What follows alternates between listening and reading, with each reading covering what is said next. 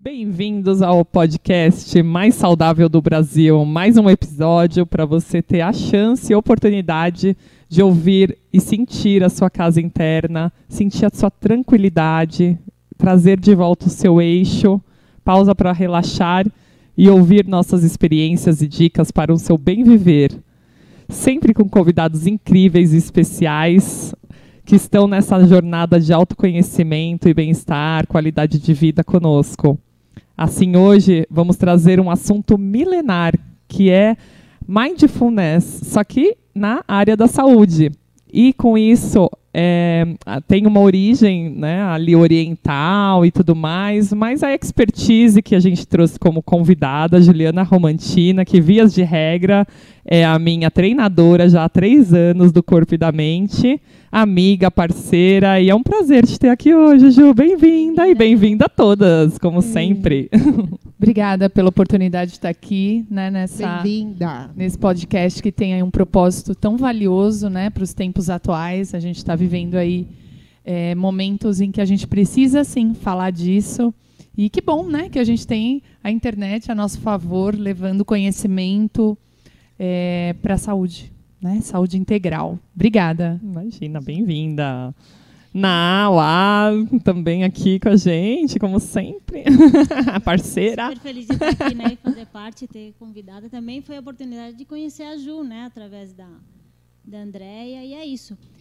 Ju, é, eu sei, né, a gente sabe o que é mindfulness, né? Mas, assim, na sua prática, na prática do... Quando você treina uma pessoa, como é que você usa a mindfulness na hora de treinar a pessoa, sabe? Ah, Porque eu bacana. uso, né, na minha parte de alimentação, na parte da, da, dos relacionamentos, na vida emocional, eu sei como, mas explica um pouco pra gente essa, esse lado. Eu aceitei estar aqui porque as perguntas são muito inteligentes.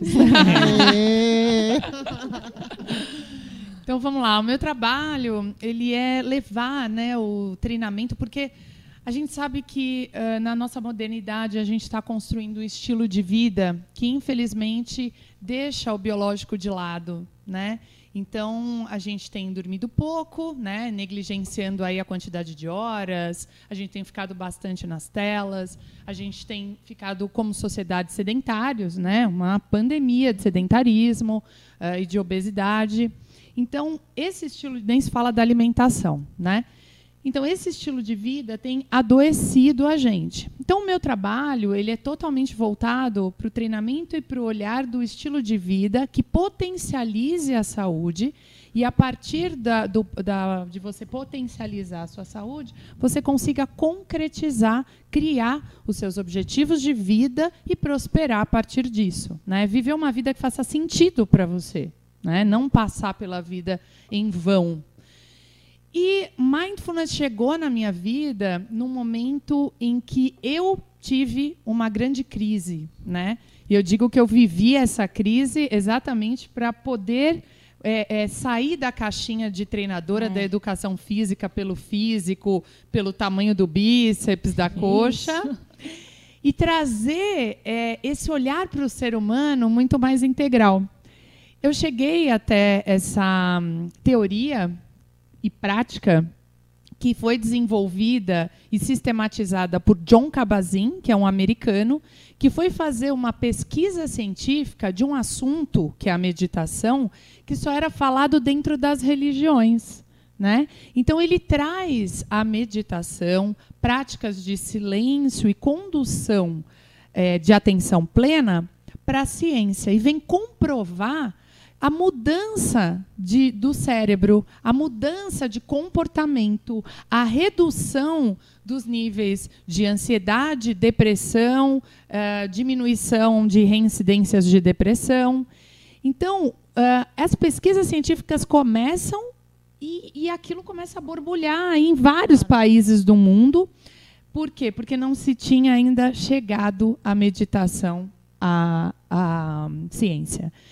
E aí, nesse meio tempo, né, eu lembro quando eu fiz a minha formação na Unifesp, um, eu, ao mesmo tempo, tive uma conversa com o diretor que faz, dentro da Unifesp, as análises de sono, né, os, os, os exames de sono, e eu dizia para ele, poxa, né, você aqui fazendo todos esses testes com sono, um cara que tem tanto conhecimento na área do sono, é, você já pensou em ligar a mindfulness aos tratamentos de sono?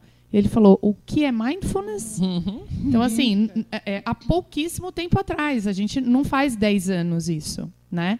Então é muito, muito recente. Nós estamos falando da Unifesp, a Universidade de São Paulo. Nós estamos falando de São Paulo, né? É. Agora vocês imaginam isso no nível do Brasil.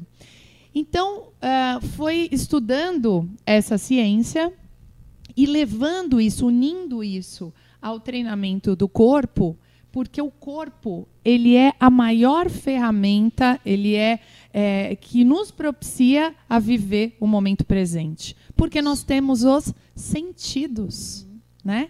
Então, quando você traz a atenção às sensações do seu corpo, né, como o tato, o olfato, a degustação, enfim, todos esses sentidos, a gente amplia a atenção sobre o momento presente, o que é real. E a gente sai desse processo da mente que fica é, é, vagando no passado, passado futuro, né? futuro ou então criando situações que não estão em lugar nenhum, uhum. né? E muito menos são reais. Eu tô com uma dúvida. Manda lá, manda lá. Para o Wi-Fi é bem, bem novo isso, né? Inclusive. Adoro. Porque é, é, muito comum a gente ter um personal trainer, né? Uhum. É, e sair para o teu trabalho, como que foi isso? E como que as pessoas te procuram? O que, que elas buscam de diferente? Na verdade, foi uma transição muito tranquila, né? É, foram caindo as minhas fichas de que a sala de musculação, as academias, as salas de ginástica, elas são extremamente distrativas. Nem sei se existe essa palavra. Elas te distraem. Sim. É muito difícil você ter uma conexão com o seu corpo, com as suas sensações, com as suas percepções de dor, de ângulo, de respiração, enquanto faz um exercício dentro de uma sala de musculação cheia. E até porque tem pessoas, né, também. As pessoas às vezes vão atrás das pessoas, não da musculação, né? É Exato. É mais pelo ah, é. social, tá muito muitas fora. vezes. direta para mim. Olha, pior que eu não tinha nem pensado, mas é, agora pensando melhor, sim. Eu, como experiência própria, né? Sou aluna da Ju, né? A gente conheceu aí numa parceria, mas enfim. É, o trabalho é, até pode ser né, de primeiro momento do corpo. Quero trabalhar meu corpo, quero qualidade de vida, quero bem-estar, quero, alguns, como sempre, né, a fábrica do emagrecimento e tudo mais. Só que aí no, no contexto ela te coloca nos pontos de tá bom, você vai trabalhar seu corpo, mas vai trabalhar o mental, o emocional, né? E acaba que isso faz muito bem para a alma, né? Então tem o espiritual também. Então a gente já, já sempre orienta, né, todos os pacientes com oração e meditação, que é a mesma região Isso. do cérebro, mas assim, quando você se põe a praticar, você vê o quanto é desafiador. Muito. E aí trazendo para esse ponto, tem a pergunta da UAFA que você vai continuar, mas já puxando o gancho, é, já que é tão é, como que eu vou falar? Você falou São Paulo ser grande e ainda a informação não chega para muitos como um remédio de, gratuito para ansiedade, que é o boom do momento, né? E a, até a depressão. Mas como fazer, né, as pessoas aderirem a isso? Será que é o, por, por um grande movimento que a gente vai fazendo ou não? Sempre vai ser a autorresponsabilidade da pessoa, porque eu como fisioterapeuta, né? Oriento muito isso para os pacientes, né? A cada cinco, cinco atendimentos, cinco orientações, né? Às vezes sai até o telefone da Ju junto, né? Porque vai indo, né? Na indicação. Mas assim, como é difícil que eles pratiquem, né? E são pessoas assim que têm uma informação. Sim, sim. E é exatamente isso, né? É, a, quando uma pessoa sente a diferença de você fazer um treinamento do corpo conectado à mente, primeiro que ele tem resultados muito maiores, né? Porque você está mentalizando. Então você está respirando, mentalizando, você está fazendo uma, uma caminhada. Só que aquela caminhada não é uma simples caminhada mecânica, né? Porque afinal você não é um rato, né? Você é um ser integral. Então, aquela caminhada, ela tem uma direção de prestar atenção na sua respiração, no que você está vendo ao redor. É por isso, aí, é, complementando o que você falou, eu percebi que a academia era um lugar muito restrito para eu desenvolver o meu trabalho e essas percepções estavam chegando até mim. E aí eu fui para a natureza. Né? Então, an- quando eu comecei a desenvolver o método da prática integral, que é esse trabalho que eu faço hoje, que tem pilares, não faria sentido fazer isso dentro de academias. Alguns pilares dá para ser desenvolvidos dentro de academias, mas integralmente é muito difícil. Porque o barulho, né, normalmente tem televisões ligadas com Música, né? O ambiente, né? o ambiente te puxa muito a atenção.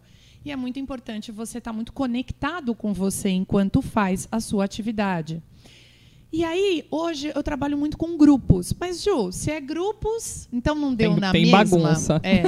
Mas a gente utiliza o grupo exatamente para gerar um desafio de atenção plena coletivo. Né?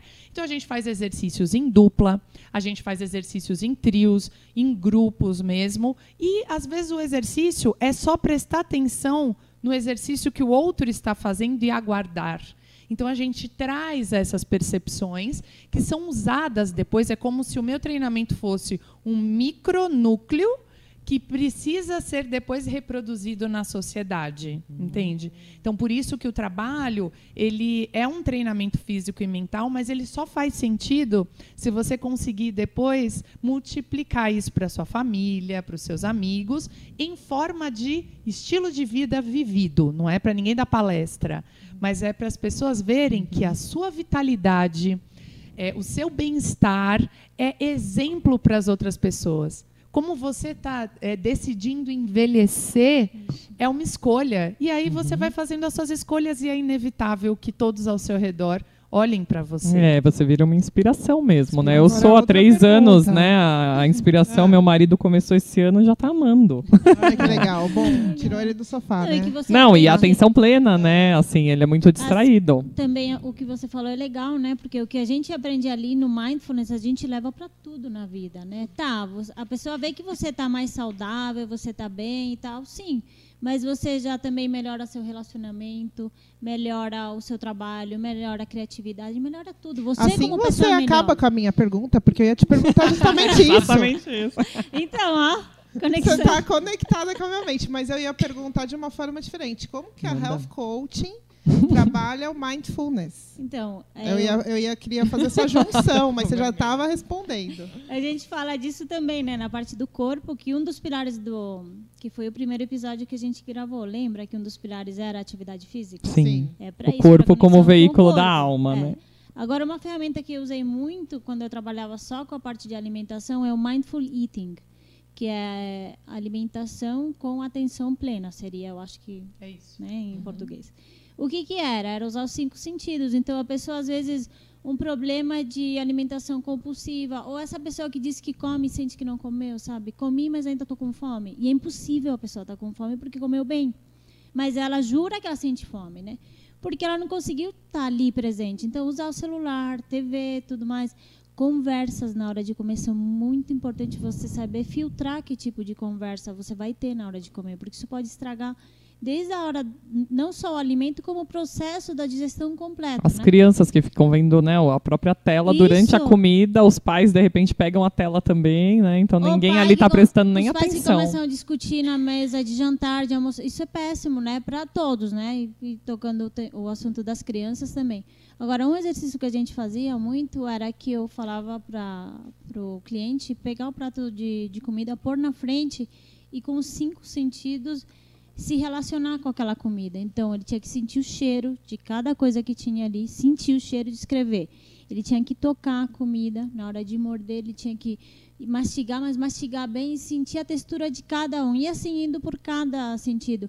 Isso foi curando Sim. a relação, porque a gente tem uma relação com a comida. Às vezes não dá tempo nem da pessoa saber o que É ela que tá às vezes a comendo, gente- né? De tão Porque a rápido pessoa que come. lá, se você percebe, é muito fácil você identificar quem tem, às vezes, esse, esse lado. A pessoa que senta e fica em cima do prato de comida, você consegue ver a posição da pessoa, ela está lá.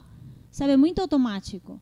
Ela não está conectada com isso. Então, trabalhar essa parte da alimentação com essa ferramenta parecia magia, né? Que era o que, o que as, a- a- elas falavam eu para mim. vendo. Que Eu era, am- que eu era me algo... curar.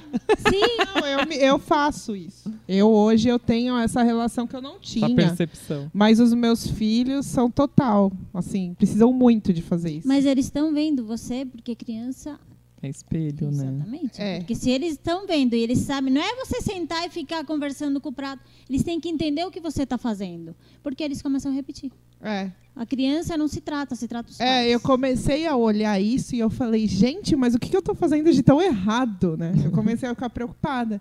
Mas aí eu comecei a perceber que não era eu, né? Que era o meu marido. Então, por exemplo, quando ele pega um- uma garfada, ele pega aquela garfada bem cheia, sabe? Assim, e ele vai e abre a boca e mastiga aquilo. Meu filho mais velho faz exatamente igual. E eu como como. Eu, como, eu gosto de comer de pouquinho, saborear, sentir isso que você falou. Porque eu, eu acho que eu tenho uma sensação de saciedade maior e de prazer também. A gente É, acaba porque- tendo um Sim. prazer em comer maior. afetiva. Porque o gosto é o mesmo, né? De pôr pouco, pouca comida no, gar- no garfo e muita.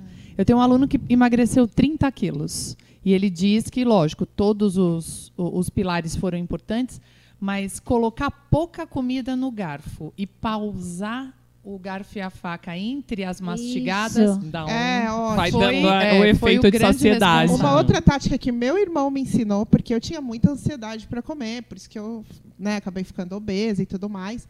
Ele falou assim: termina o seu prato e, e sai 20 minutos. Você quer comer mais? Que eu tinha muita vontade de repetir aquela coisa, né? Sai 20 minutos e volta. Aí você come de novo, pode comer. Tipo, não, não bloqueia a tua mente que você não pode comer porque te gera ansiedade, vontade de comer mais. E fala, volta daqui a 20 minutos.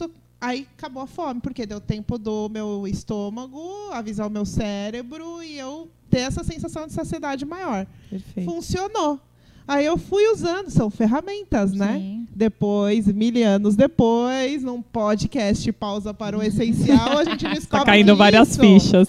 São ferramentas, são técnicas que uma health coaching usa, que uma fisioterapeuta que faz bioalinhamento usa, linkado com a tua área, né? Que é, é a área de Agora puxando física. aqui para o estresse, que é a minha especialidade, né? Então, geralmente a gente está no piloto automático, né? O paciente é, é também essa pessoa, né? Como nós, que também às vezes temos ansiedade, temos processos, às vezes, estados depressivos ou mesmo perturbações compulsivas na hora de comer. Então tem, né? Não é porque a gente trabalha na área que também às vezes não tem um- algum problema relacionado a isso. E ah, trazendo o trabalho muito da Ju para o meu dia a dia, é assim, ah, o paciente vem com uma dor crônica, uma dor assim cervical absurda, que está doendo o ombro, enfim. Antigamente a gente tratava o ombro, né? Hoje a gente sabe que tem um trabalho cranial, aí um trabalho emocional, uma causa exata daquela dor de cabeça ou dor no ombro, né? Que traz essa consciência para a pessoa.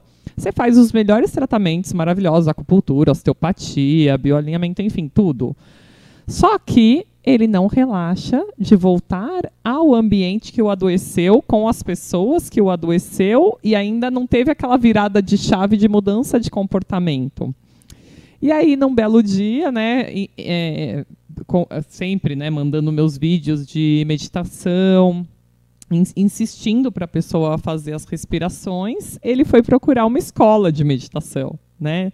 E na, na primeira sessão ele, ele fala para mim, olha, eu quase xinguei o, o moço porque eu fiquei muito mal depois. Só que à tarde ele já estava muito melhor. E aí ele se matriculou e foi fazendo, mas aquilo mudou a vida dele. Ele não tem mais dor, quer dizer, ele já estava no caminho certo.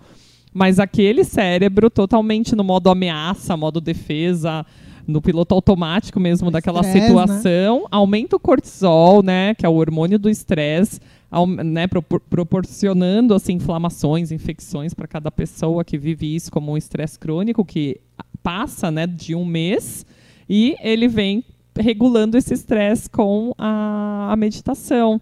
Então, a, a Ju faz isso muito, né? Depois fala do seu retiro, tudo, que é onde, de repente, as pessoas que não conheciam conhecem, até com bolinhas de malabares, com a gente poder, né, segurar a bolinha, enfim, ela vai explicar melhor. Mas também exercícios que às vezes eu falo para o paciente, às vezes você cozinhar também é um- Sim, uma atenção super. plena, né? Você está numa num artesanato ali que seja seu hobby, né? O que que você não desenvolve ali de atenção plena também? Sim. É, tem uma coisa que é muito forte, que é a gente se colocar a fazer algo novo ou diferente, né? Porque o que tira a gente muito dessa atenção plena é a nossa rotina, né? Como se o cérebro ele já nem olhasse mais. Então, automático, né? entra no automático, perfeito. Então você chega todos os dias na sua casa, tem vários detalhes que você não observa mais, né? E às vezes você convida uma amiga para ver, ela fala: "Nossa, que lindo aquele quadro", e você nem lembrava que o quadro estava mais lá. Então isso acontece inúmeras vezes, né? E tem alguns exercícios físicos que te proporcionam desafios que te tiram do automático por isso fazem você voltar muito fortemente para o agora, a ponto de você não pensar em absolutamente nada a não ser aquilo. Desafio. É. Então, um muito simples, dando um exemplo aqui para vocês, é uma trave de equilíbrio, né, ou slackline, né? Vocês conhecem aquela fita, mas uma trave de equilíbrio. O exercício é você subir e atravessar aquela fita, aquela trave. Se você pensar, você cai. Então você precisa trabalhar a sua respiração, relaxar o seu corpo para fazer aquela passagem. Então, quer dizer, eu gero um- um- uma tarefa, uma tarefa diferente, ou mesmo igual, isso tem evoluções, né? Então, passa de frente, depois passa de costas, depois passa fazendo Faz um malabares, agachamento. agachamento, enfim, a gente vai evoluindo, vai ficando difícil o exercício, a ponto que você vai virando um expert, né? Então, é exatamente esse um dos pontos que a gente utiliza lá. Né? Inclusive, a gente tem um grupo de alunos avançados que a gente chama de titãs, exatamente porque a gente consegue dar exercícios ainda mais difíceis para gerar ainda mais atenção plena. Ou seja, quanto mais você vai se lapidando, é, mais o seu cérebro também vai se tornando é, específico nas tarefas. Né? Então, isso, de, uma, de um lado, é bom, mas, de outro lado, a tarefa também de atenção plena vai sendo dificultada. É por isso que você precisa reequilibrar. E a Andréia, Titã? André, a Andrea já é titã. Ah, agora é transformar Tá o Yu em. Titã, né? Que já Agora- é também, só agora- falta maturar. É isso, nosso Você projeto tá Yu Titã. só porque tá aqui no podcast, é, É. verdade. Mas isso faz o quê? Que melhore, como diminui tanto o hormônio que traz esse estresse, né? Acaba que a primeira, uma das maiores sensações é que eu falo até para o paciente, não adianta você fazer uma super osteopatia craniana uma sessão de bioalinhamento toda que te- vai te levar para um, uma autocura, para um equilíbrio de vida, de organismo e sair xingando todo mundo no trânsito. Então eu posso falar que uma das minhas primeiras observações nesse trabalho da Ju é o trânsito. O como que você diminui a sua reação, né? Como que aquilo, o outro tá naquilo. Então, também vai desenvolvendo essa compaixão, essa empatia, esse olhar para o outro sem tanto julgamento. É. Porque faz a- até a gente. Depois eu vou falar da- do medo. Mas Não, mas e- vamos, esse- vamos partir desse ponto. Esse mas tem o ponto lance é, do é medo. importante a gente explicar para o pessoal, porque assim, o que, que efeito mindfulness traz para as pessoas? Antes de falar do efeito,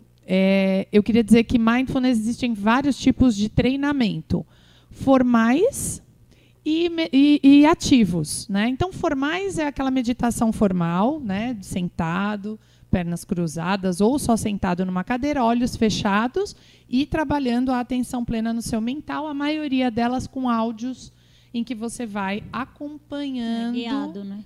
e guiando é, essa prática. E o maior meio é a respiração, né, Ju? É O primeiro é Que normalmente é onde a a gente gente ensina sente a gente é, mesmo, né? percebendo a respiração, até porque a respiração está com a gente o tempo todo, né?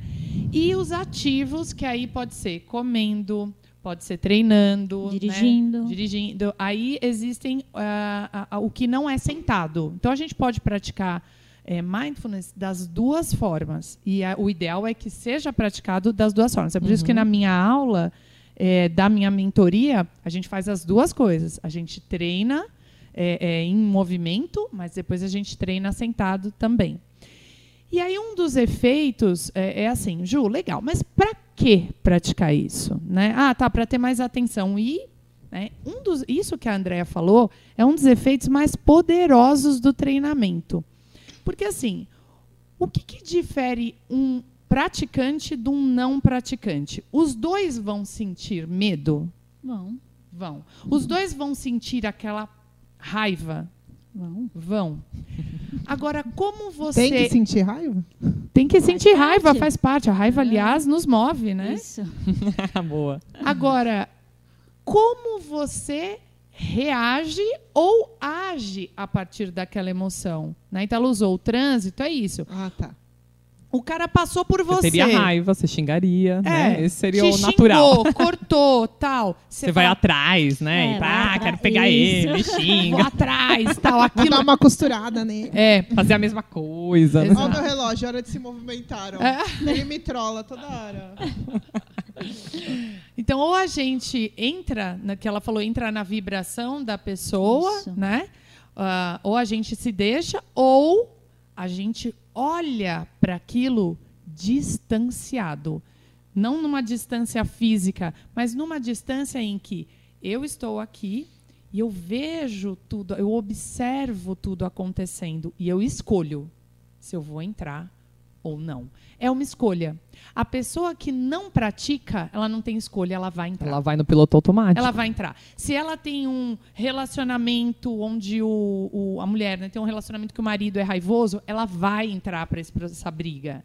Entende? Quem é ansioso vai entrar. Agora, quem pratica consegue, tá? Não é 100% nunca, mas consegue ter um pouquinho maior de discernimento Um olhar de fora. É isso que eu ia da- falar. É como se você estivesse de fora olhando aquilo, analisando E aí mesmo. você tem a sua de opinião. atenção. Você não tá na inércia do. escolha. Isso. É- é- foi uma escolha minha. Até, até no sentido assim, será que é meu ego que está fazendo isso, né? Ou será que, peraí, tem alguma coisa a mais que eu não estou enxergando, né? Algo de...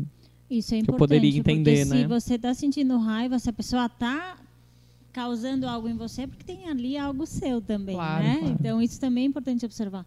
E o que ela falou de do mindfulness na hora de conversar, né? Eu quando me formei de coach, o primeiro primeira vez, o primeiro certificado, né, que eu fiz, foi eles ensinaram a gente a ouvir as pessoas.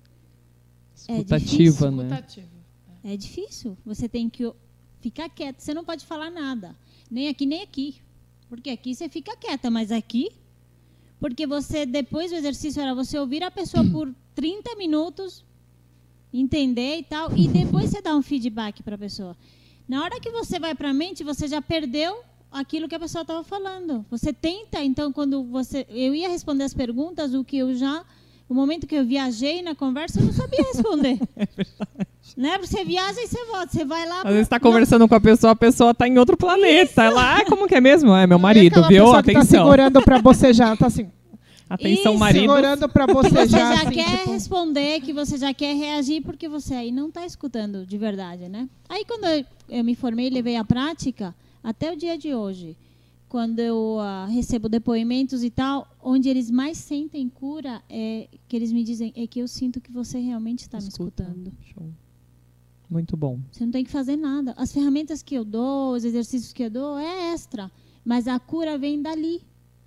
Porque a gente está cada vez mais fora do presente, né? A sociedade está com isso. Então, quando você encontra alguém que te escuta de verdade, a cura está dentro de você, entendeu? Por isso então, a importância. Aquilo né? é um caminho para você conectar com essa E pra cura. sair também da sua zona de conforto, né? Pra você poder enxergar de fora também, que é o que a gente É. tava falando Não, antes, né? e, e nessa era do celular, né? Ah. é- é, as pessoas nem se olham mais, né? E você percebe os jovens como eles estão perdidos. Por quê? Porque como eles colocam sempre a atenção fora e estão muito voltados para o celular, eles perdem a identidade do que, do que sentem, do que são. É. Porque a gente é aquilo que a gente pensa, sente e age. Se a gente não mais sente e eu fico muito aqui olhando fora, eu me confundo com aquilo que eu assisto. Fico comprando cria- pontos de vista que não são meus, né? E Então, cria a atenção- ansiedade, cria as frequências baixas de vergonha, É, né? Também. Exato. É. Inferioridade, enfim. Porque, no Autoestima. fundo, eu não sei quais são as minhas potencialidades, eu não olho para mim. Né? Por isso que é tão importante hoje os projetos de atenção plena, né? os Em life escolas, né? projects das escolas, que agora, né, nas escolas particulares, principalmente, é um boom isso. ah, que né? legal, não sabia. É, Né? aula- Algumas Nossa. escolas, É, né? aulas de Vamos- projeto de vida, que é exatamente o que que é o projeto de vida? é alguém perguntando para você sobre você, É. né? Então, como a gente a, a- a gente está vivendo muito, estou falando dos jovens, mas todos nós, né, estamos vivendo Somos muito. A os gente- compulsivos do celular, das Então- redes sociais, do O descer que o vai ser isso daqui a 10 anos, gente? Eu fico me perguntando às vezes. Esses jovens, porque assim, eu tiro pelo meu filho que nasceu em 2008. Na época era um celular de flip, ele não tinha um acesso assim. Nem era inteligente, né? Que eles chamam de celular inteligente. É, não, era, tinha até mensagem, tinha fotinha, a gente tinha aquelas câmeras, né? E aí, é, então ele fez 14 anos ontem, e isso só tem, sei lá, 13 anos, 12 anos É que muito- ele tem acesso a um smartphone. É muito pouco. O que, que vai ser isso daqui a 10 anos? Será que a gente já tem estudo? O que, que vão ser essas pessoas? Porque Não, a gente, eu como fisioterapeuta penso em, em sedentarismo, penso em pouco movimento, penso em isso, o que que traz é, em relação ao próprio sistema imunológico, que fica cada vez mais inflamado porque não tem tanta movimentação respiratória, por, por pelo tempo sentado, não se movimentando. Penso na interajuda, na cooperação que poderiam ter atividades fora, como brincar na rua, que era nosso tempo, mas vamos ser realistas, é descer no prédio, ou criar situações dos próprios pais, que provavelmente podem estar ouvindo esses podcasts, é que é, fiquem mais na atenção plena de olhar para os seus familiares e ter essa visão de, tá, se eu não tenho em casa, eu preciso propor atividades, eu e eles, pode ser até em casa mesmo, em que eu saia também do, da minha zona de conforto, que é o celular, que muitas vezes é shopping, muitas vezes é compra e muitas vezes é distração pura. E dou atenção para essa criança que na verdade só quer atenção. Né? Não posso estar o dia inteiro, mas o momento que eu estou, eu estou com atenção plena para ele. Né? Como tem que ser atenção plena você mulher, como tem que ser atenção plena você profissional. dividir tudo isso. É. Equilíbrio, né? Como sempre o caminho do meio, né, É, Ju? mas assim, na verdade, não importa o que vai ser lá na frente, É a gente já sabe que É a tecnologia, a tecnologia vai avançar absurdamente. Isso a gente já sabe. A gente vai ter outras. é, é, é, um, um- um Matrix, né? Já existe isso, então só vai se intensificar. Mas nós, assim como toda a evolução do ser humano, não vamos deixar de ser animais, animais biológicos antes de mais nada, né? Então, nós podemos gerar adaptações, adaptações da coluna, adaptações, enfim. Só que a gente não vai deixar de precisar dormir. de- então, assim, por mais que você tenha drogas, tenha remédios que vão sim ajudar eh, nas doenças que estão sendo causadas por conta dessa evolução e tudo que vai acontecer, não existe melhor cura do que trazer o nosso estilo de vida como prática para aquilo que a nossa biologia pede, né? Então, é por isso que eu, eu tenho uma imersão que eu não faço nada mais do que ensinar é, o básico. É o que a minha avó fazia. Eu vou lá e ensino para os meus É. alunos. A resiliência, né? Que é Voltar lá dormir pro seu cedo, ponto. é, Isso. dormir cedo, Acordar diminuir as luzes antes de dormir, né? Colocar um Tomar o aroma sol. de natureza, ir para o ar livre, andar descalço na natureza, fazer um movimento, Contemplar. alimentação de verdade, né? A contemplação, o silêncio, ou seja, coisas que duas, uma geração, duas atrás, a gente já fazia isso como estilo de vida. Então, a gente vai ter que ter muito mais atenção, tenho certeza, apostaria todas as minhas fichas, que a gente vai ter que ter muito mais atenção e exercício como prática. Há 200 anos atrás, 300 anos atrás, se você falasse que hoje a gente tem que parar para fazer exercício de meditação, exercício para o coração, exercício para os músculos, a pessoa fala: Nossa, mas para que tudo isso? Eu já Né? A gente É. já faz, A gente né? já faz. Já faz Já a cesta, casa, já, já- já conversa com o vizinho. né? Isso. Pareceria uma loucura. Já tem que caçar, tem Nós que já buscar tamo- o alimento. É. Então nós já estamos vivendo a loucura que os nossos antepassados achavam que era. Então é, eu acredito que isso só vai se intensificar. A gente vai ter que ter muito mais acesso. E você veja, nada disso é caro. Nada disso custa. Agora, o que mais eh, me provoca é assim: por que então que essa tecnologia, que é a de simplesmente multiplicar a informação do simples para a população e testar, porque as pesquisas estão aí sobre estilo de vida. Harvard já coloca como um dos maiores cursos dele a medicina do estilo de vida, né, lifestyle medicine. Então, por que que isso ainda não está sendo disseminado? Será que há interesse em, de forma muito barata, levar para a população a cura? Né? Não, então, né? essa é uma Não, grande não provocação. É. Porque caminhar é de graça, dormir cedo é de graça, se alimentar de- na feira é, de é- é muito mais barato.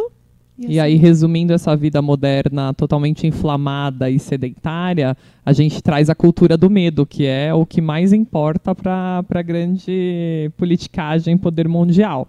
E sem falar a indústria farmacêutica. Então, assim, além de tudo, às, às vezes a gente fica sem se mexer e a gente acha que só vai engordar e só vai ficar mais rígida as articulações e na verdade não, né? Você não está simplesmente testando a sua coragem, o que você é capaz e você muitas vezes fica doente, a gente vê isso na clínica, por desvalorização, por inferioridade, por baixa autoestima, por achar que simplesmente não é mais capaz. Né? E, e, de repente, num movimento de barras, né, que a Ju proporciona muito isso aos alunos dela, você se se, vê virando de ponta cabeça. Eu vejo Só direto que assim, a Andréia nos antes, é, lá de só ponta que antes também. disso acontecer, o que foi posto à prova, né? O que foi desafiado ali? Foi desafiado o seu sentir, né? O sentir o medo. O medo de voltar o quê? A ser criança? Então, a Jo proporciona bastante isso. E fica aí uma meditação ativa, que hoje em dia, né, até nas praias tem a barra ali. E aí só seguir nas redes sociais que a Ju tá lá Eu olho às ensinando. vezes os stories dela, aquele dia nublado com chuva e ela lá com vocês. Eu fico assim, gente. Consistência É, e persistência. Quando você já, Na chuva. parte de você, né? É porque, assim, no frio. É, É. é muito louco, né? os Como hábitos, né? existe um mercado do fitness, né? Que também tem a ver com o mercado é, da suplementação, que também tem a ver com o mercado do remédio, né? Gerar necessidade. O movimento, e para você ter músculos fortes, um, um corpo inteligente, você não precisa de máquina nenhuma. Você só precisa do peso do seu próprio corpo e movimentações naturais. Entende? Então, assim, a- a- ou você vai no médico, no cardiologista. Qual a primeira coisa que, se você é sedentário, o cara fala? Se matricula numa academia. É. E não tem necessidade de se matricular na academia, né? É Tem- porque é mais cômodo, eu acho, né? Eu acho você que tem é uma cultura. academia É, cultural. de perto, repente, né? É cultural fez, também. O primeiro passo é a academia. Para quem nunca fez É que hoje em dia as academias, é se você não caminho, tem um né? personal, você acaba até se machucando, Desde porque sempre, desde sempre. Porque ele te leva para fora. É. vira Aí- uma cultura mesmo. Aí você quer saber se você tem roupa para entrar naquela academia, né? Se tem paquera ou não, É. começa o problema. Ah, você vai na academia para quê? É para, entende? Então assim tem muita coisa envolvida com isso e, e- e se manter ativo e saudável é muito mais simples. É começar dando voltas no quarteirão da sua casa. Sim. É trocar a ida a uma loja para comprar um presente. Não vai de carro, vai, Vai a pé. pé.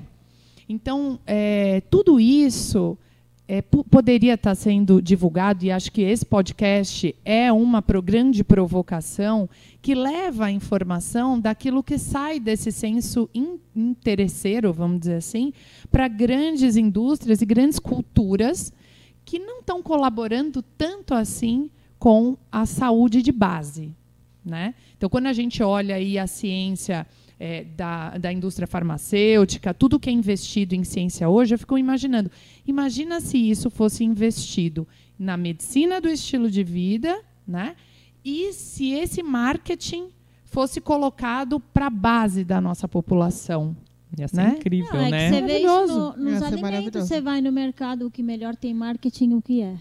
É o que é super inflamatório, né? O que está cheio de açúcar, o que está cheio de gordura trans e tal. Que é o mais gostoso. Porque Ué, aí quantas a gente- vezes a gente achava que Yakult fazia bem? E até Isso. hoje os pacientes falam, mas eu tomo Yakult. Mas esse- Cadê ah, o probiótico do Yakult? Não, você tem Yakult. metade de açúcar.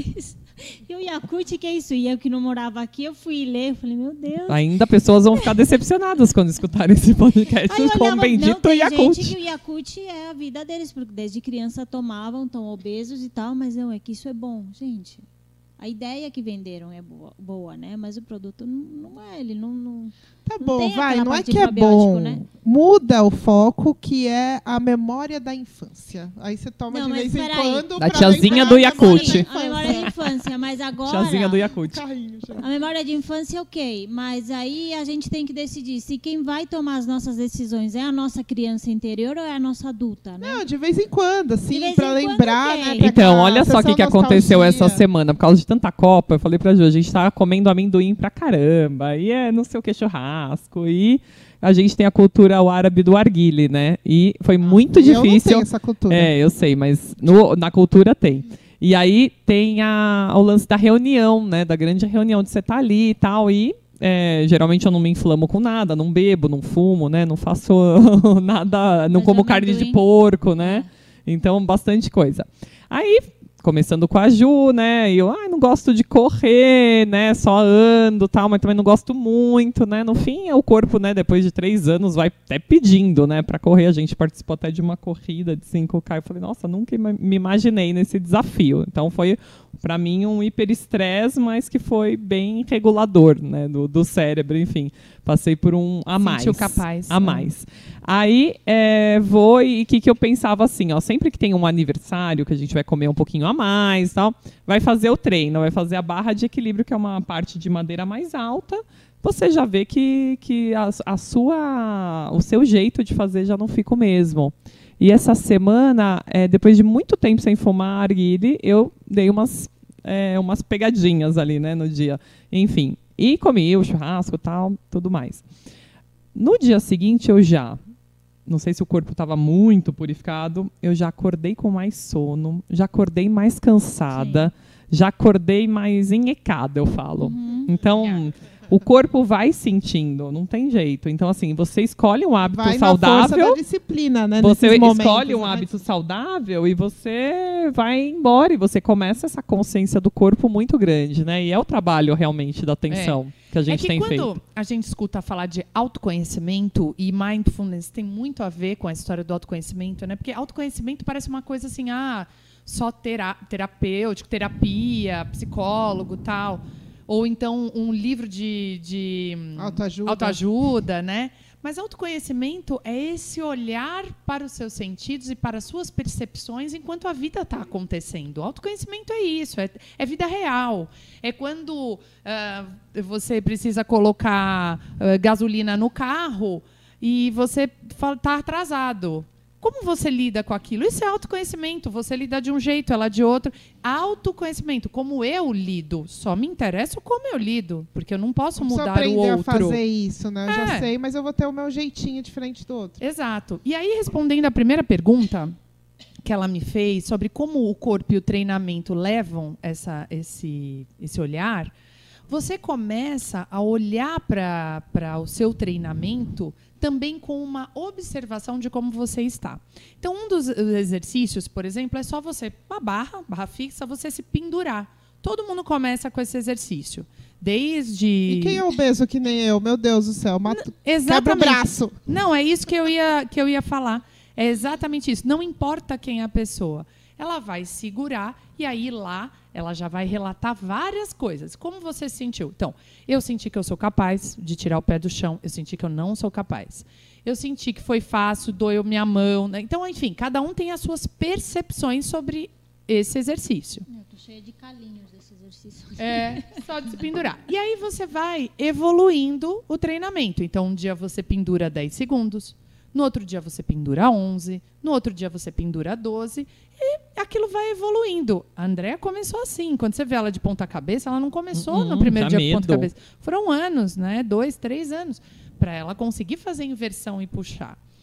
E aí, tem alunos meus que são titãs, né? assim como a Andrea. Eles olham para a barra e falam: Nossa, hoje eu vou puxar, eu vou girar, eu vou fazer e acontecer. Tem dia que eles olham, eles ficam olhando e respiram. Ou seja, eles já se conectam com a sensação. Hoje eu não consigo nem ficar pendurado. O que, que isso diz para mim? Que o treinamento ele é sim uma ferramenta de autoconhecimento Sim. poderoso. Sabe aquele dia que você fala assim: "Ai, hoje eu vou caminhar 30 minutos e bem. Nossa, eu já acordei 30 minutos". No outro dia você não consegue sair de casa. Sim. Então, assim, olha como o treinamento físico ele te mostra muito sobre o seu estado interno. Agora, aí vai o que ela disse. Quem que faz as suas decisões?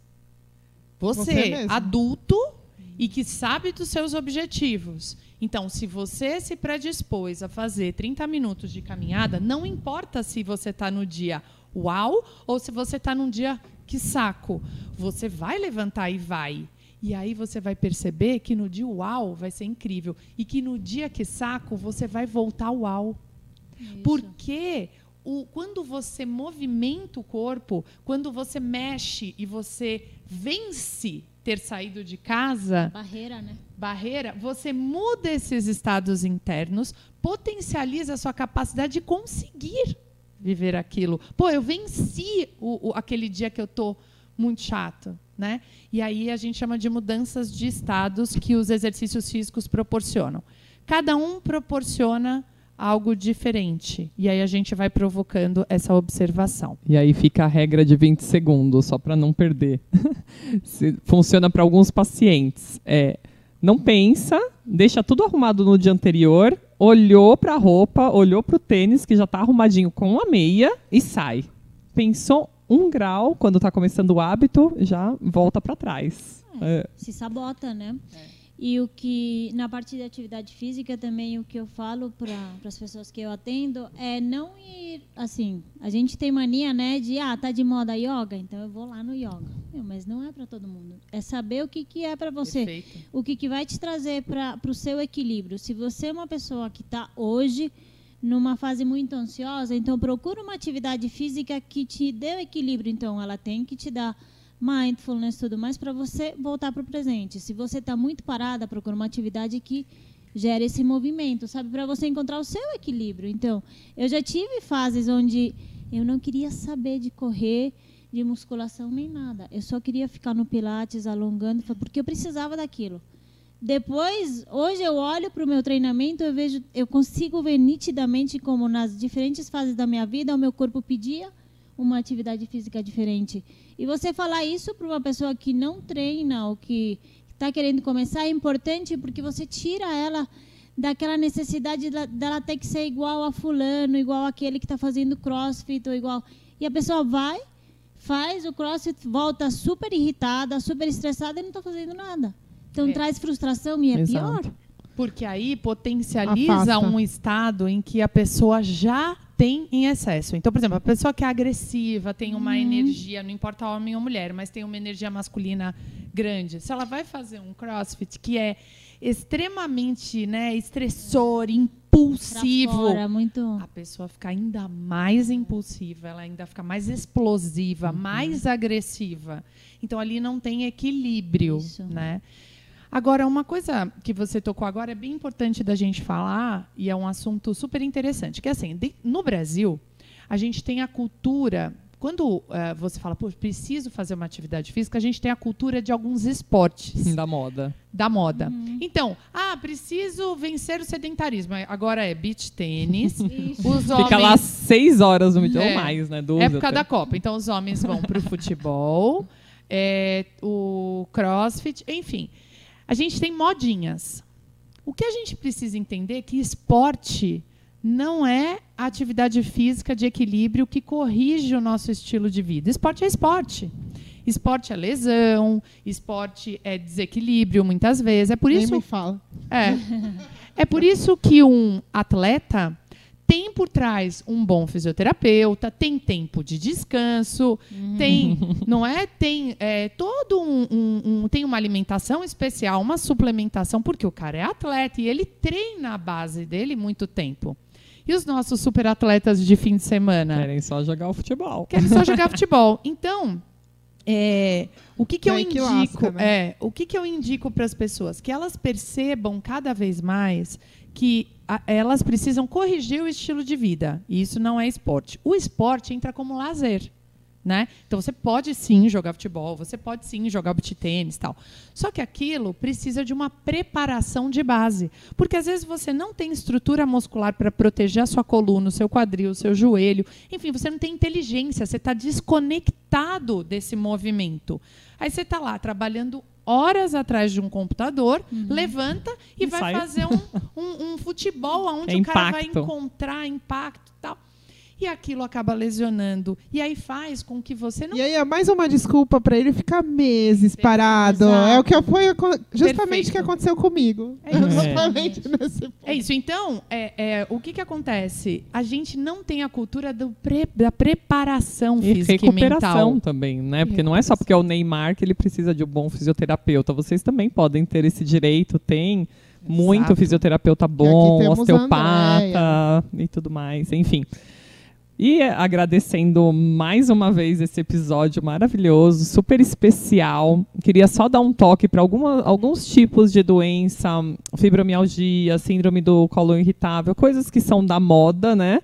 Ansiedade que está bombando aí no consultório, enfim, muitas, muitas doenças que têm sua origem base, mas tem muito do que é o estilo de vida moderno que a gente falou o tempo inteiro aqui que é muita inflamação, que é como esse cérebro está ativado. Então, o mind- mindfulness é, pode ajudar muito, né? Então, a, a- ativar isso, se preparar, buscar profissionais que possam te ajudar. Tem aí a Ju, ela vai deixar as redes sociais. Fala, Ju. Meu Instagram é Ju Romantini. Tudo é Ju Romantini. Até o YouTube. É, YouTube, Facebook. O YouTube tem as meditações, tem parte de mindfulness um, eating também, Sim, né? sim. Tem várias receitinhas funcionais, né? Tem. E vocês podem entrar no, na minha comunidade, que é a Conectados. E lá eu, enfim, além dos convites, dicas, tem algumas práticas que a gente faz.